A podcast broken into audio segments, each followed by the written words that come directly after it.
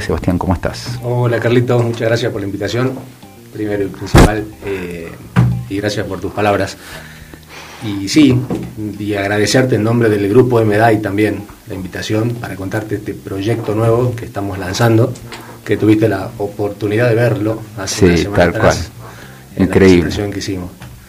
Sebastián, vos sabés que, antes de que sigas, ¿no? Quiero decirte que, que, bueno, Magdalena Day, una persona que todos conocemos y, aparte recontra mil admiramos, admiramos y respetamos, este, siempre ha de alguna manera acompañado mi carrera profesional, con fotos, con, con apoyo de algún, de, de algún tipo, y es uno de los auspiciantes del grupo MDAI de Radio Festa. Así que doble alegría tenerte aquí ahora para que cuentes específicamente de qué se trata Nexa, ¿no? esta ciudad logística, una locura para lo que es el concepto de Salta. Contanos, por favor. Así es. Eh, bueno, Nexa se empezó a gestar hace un poquitito más de un año en la empresa y básicamente partíamos con la idea de armar una especie de eh, polo logístico, un country de empresa lo llamamos nosotros, con las características que podría llegar a tener un country fuera de lo que es un parque industrial. Entonces, eh, cuando vimos el lugar donde se podría gestar todo esto, dijimos, acá es por muchísimos, eh, muchísimas cuestiones, por ejemplo, por su proximidad a, a, salidas a la Ruta Nacional 51, por ejemplo. La 51 que, es la que sale para San Antonio de los Cobres. Correcto, San Antonio de los Cobres. Con todo lo que eso conlleva. Con, con la minería. La minería y las grandes empresas que por ahí se empiezan a instalar por toda esa zona. Por su cercanía al aeropuerto, Bien, eh, esto, este predio está ubicado en la circunvalación sudeste, en el departamento de Cerrillos.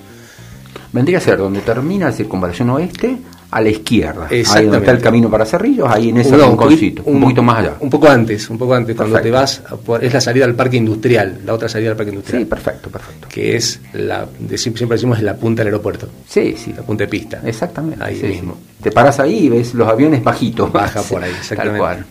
Y nada, nos gustó muchísimo el lugar, nos pareció súper eh, positivo la ubicación donde lo íbamos a implantar y comenzamos a hablar de cómo empezar a armarlo.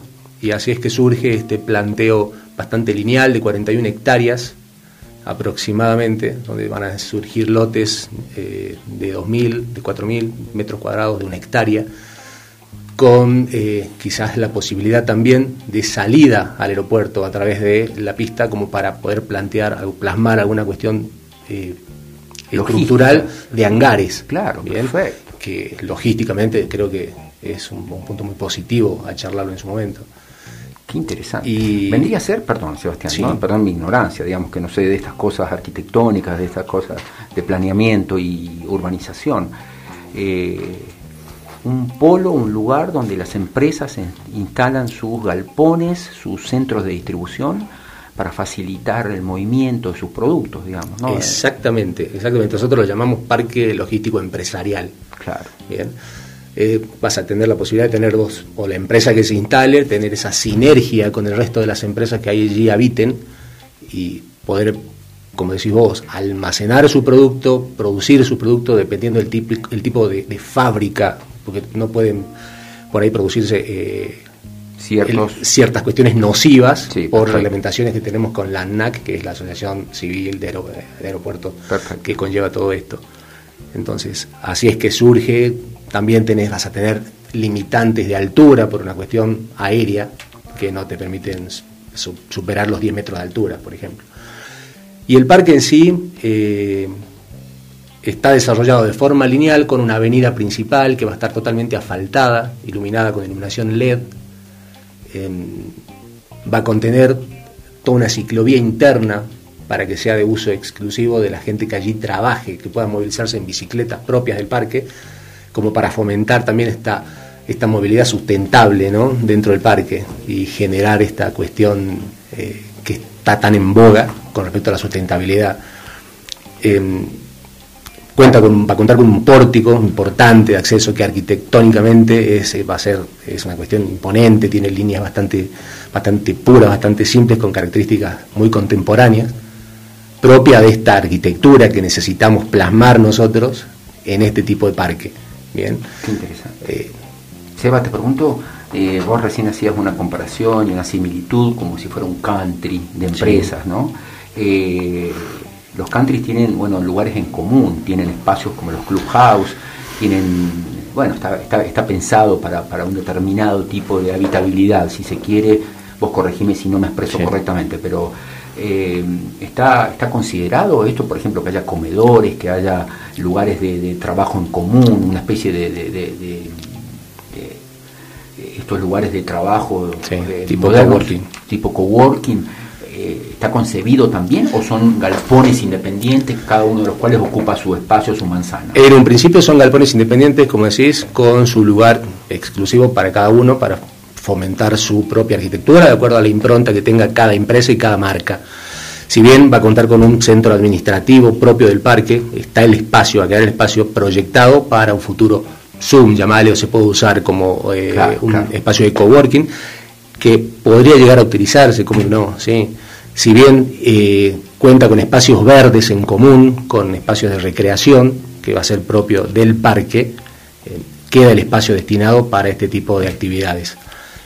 Me resulta interesante la ubicación, ¿no? porque me parece que la ubicación dio lugar al proyecto, o sea, hace pensar, porque por ejemplo un, un camión que trae mercaderías desde Buenos Aires o desde Tucumán o desde el norte, entra perfectamente por, por lo que sería Aunor, ¿eh? el ex peaje de Aunor, y puede entrar perfectamente o bien por el acceso que se está abriendo por la U, que es el, acceso noroeste, o bien por el acceso sudeste, ¿no es cierto? Exactamente. Desembocan directamente ahí y ahí tenés eh, lo que sería la distribución para el centro de la ciudad, lo que sería eh, no sé, la salida para las grandes mineras que están en la zona de la Puna, es perfecto. Totalmente, y lo que se buscó fue esa descompresión con respecto al centro también y empezar a buscar un lugar donde desde allí las empresas puedan distribuir sus eh, materia prima o sus productos hacia el resto de las zonas de, en común.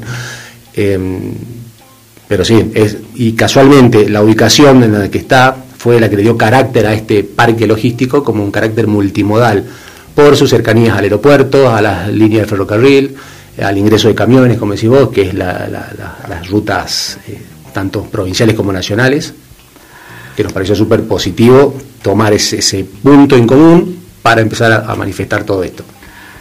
Sebastián, bueno, si recién te enganchás con Radio Festa, son las 3 menos 10 de la tarde, te cuento que estamos en diálogo, en vivo, aquí en directo eh, y presencial con el señor Sebastián Rizan. Él es arquitecto y es proyectista de este fabuloso proyecto que el grupo MDAI lleva adelante, que es Nexa, una ciudad logística, como nos está describiendo Sebastián. Eh, has trabajado como arquitecto independiente, tenés realizadas una importante cantidad de obras y ahora estás ya finalmente vinculado ¿no? a, la empresa y el compromiso que, que supone, ¿no? Por ahí este tipo de, de, trabajo que tienen que ver más con cuestiones corporativas que individuales. ¿no? Digo, un arquitecto eh, por ahí tiene ese sueño, esos, delirios, esas cosas tan particulares de, hacer sus casas, sus proyectos a, a, su gusto, y ahora una empresa que te demanda eh, ya pensar en, en, otro, en, otra magnitud. ¿no? Totalmente, sí. Desde como arranqué mi, mi carrera profesional, eh, vos me conoces hace bastante, así que lo sabés como dijiste, arranqué haciendo proyectos particulares, me di el gusto de hacer muchísimas obras eh, privadas. Y sí, se me dio esta posibilidad hace un poquitito más de un año. Eh, me convocó Magdalena y acá estoy. Así que trabajando para ellos, siendo parte del Grupo MEDAI, siendo parte del Departamento de Arquitectura del Grupo MEDAI, con dos arquitectas que estamos, la arquitecta Agustina Sirer y Jimena Jovanovic, también siendo parte del, del grupo y es donde se generan y se gestan todos estos proyectos que salen a la luz y después pasan por el departamento de venta y lo tenés en tus manos. Increíble Magdalena, ¿no? La carrera y todo el desarrollo que ha hecho ha sido fantástico. Contanos un poco de, bueno, hay otros, hay otros dos puntos importantes que hablábamos recién fuera de, fuera de aire, que son lo que se está haciendo aquí en San Lorenzo Chico, por un lado, y lo que se está, yo ya conozco también, lo que se está haciendo allá en Cachi, ¿no? que son otras dos grandes obras. Así es, proyectos. Eh, así es, bueno. Nos salimos un poquitito de la línea. Nos salimos un poquitito, ya que me preguntás. Eh, sí, en Cachi estamos armando un proyecto, eh, un complejo de vilas con, que va a contener amenities, que va a traccionar con una microbodega y un housing de casas premium que todavía no salió a la luz, pero estamos trabajando en eso.